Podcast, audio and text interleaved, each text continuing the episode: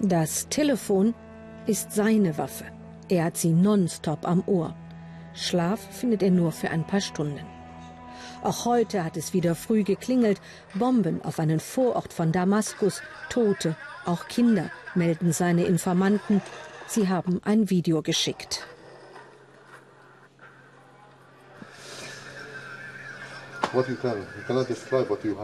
Jeden Tag, jede Stunde siehst du Menschen sterben vor deinen Augen und du kannst nichts unternehmen. Aber du kannst es öffentlich machen.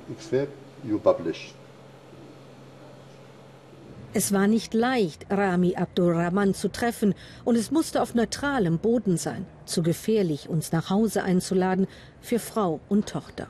Rami ist Kopf, Stimme, Motor der syrischen Beobachtungsstelle. Militäranalysten in Washington folgen seiner Website. Die Europäische Kommission unterstützt finanziell. Medien zitieren ihn, auch die ARD. We have enemy from regime wir haben Feinde im Assad-Regime, Feinde in der syrischen Opposition, Feinde bei den Dschihadisten in Russland und im Iran durch unsere Arbeit. Unser Leben ist in Gefahr. Deswegen arbeiten meine Leute auch im Untergrund. Niemand kennt sie. So schützen wir sie. Er selbst suchte in Coventry Schutz vor 16 Jahren, als er als Oppositioneller zum Assad-Regime in Gefahr geriet. Er sah, wie seine Mutter geschlagen wurde und später, wie der Krieg in seine Heimat kam. Rami dokumentiert diesen Krieg, die Toten, die Bomben, das Verbrechen, damit die Welt aufwacht und nicht gleichgültig ist, sagt er, und dass es seine Pflicht sei. Man sieht ihm an, dass es schmerzt und anstrengt. Immer wieder muss er sich verteidigen gegen den Vorwurf, selber Partei zu sein für die Opposition. Guck dir diese Bilder aus Aleppo an.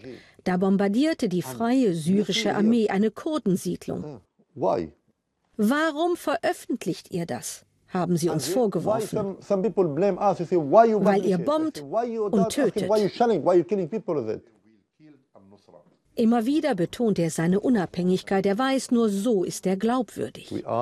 Wir sind auf der Seite des Volkes. Wir sind gegen das Regime, gegen die Opposition, gegen jeden, der sich gegen das syrische Volk wendet.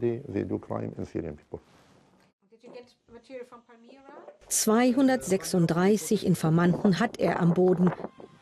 Sie sammeln Fakten, zählen Tote, schicken Fotos. Ärzte, Lehrer, Anwälte, auch eingeschleust in den islamischen Staat. Über Skype will er jetzt die genaue Anzahl der Toten in Damaskus erfahren. Wenn nur was gegengescheckt ist, sagt er, kommt am Ende auf die Website. Einige sagen, es hätte 25 Tote gegeben. Wir haben 10 bestätigt, 10 veröffentlichen wir. Immer auf Empfang.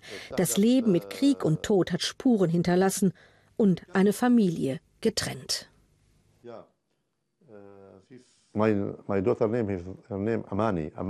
Der Name meiner Tochter ist Amani. Das heißt, du hast Hoffnung für die Zukunft. Ohne die sterben wir.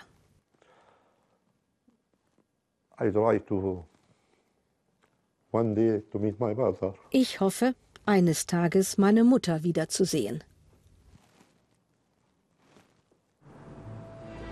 Die Arbeit für die syrische Beobachtungsstelle hat sein ganzes Leben eingenommen. Seinen Kleiderladen hat er dicht gemacht, keine Zeit mehr.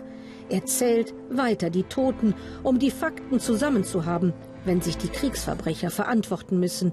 Der Gerechtigkeit, sagt er, kann keiner entgehen.